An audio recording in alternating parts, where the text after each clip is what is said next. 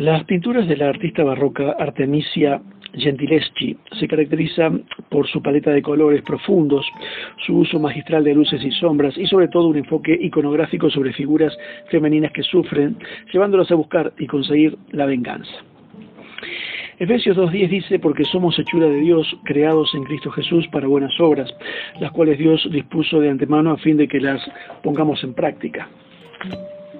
Una pintura que ejemplifica todo esto a la perfección es Judith decapitando a Holofernes, una obra maestra inspirada eh, en, una, en un relato de la historia judía donde una viuda decapita a un hombre amenazante. En ese contexto, la decisión de Gentileschi de representar la sangrienta escena con lujo de detalle no es inusual, sobre todo para los artistas barrocos, quienes amaban la teatralidad.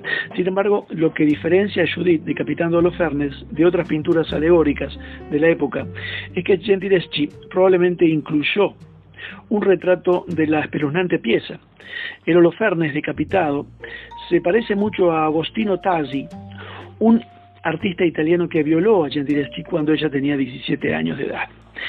Si puede, busque el cuadro o mire la pintura que puse como perfil de este podcast.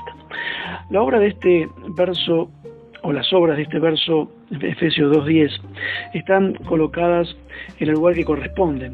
Usted no puede obtener nada de Dios esforzándose por lograrlo. Usted no, no merece jamás otra cosa que no sea el infierno, ser juzgado por la mano de Dios. Si Él nos diese lo que nos merecemos, acabaríamos todos en el infierno. Tal vez esta es la gran diferencia que tenemos con la Iglesia Católica. El cielo no se puede obtener ni comprar haciendo buenas obras, es por gracia. Nosotros recibimos su gracia, su misericordia, su amor. Pero estas tres cosas dan como resultado las buenas obras. Ese es el propósito. Gracia, misericordia y amor han sido diseñados para producir eh, buenas obras y es una manifestación maravillosa de la habilidad de Dios. La palabra hechura es en realidad la palabra poema en griego. Nosotros somos su poema, en griego es poema.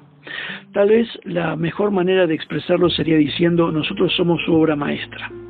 Dios está preparando y obrando en nosotros para que seamos eh, una gran exhibición de su sabiduría, de su poder, de su nombre, de su amor, de su, de su vida, de su carácter, de su paz, de su voz.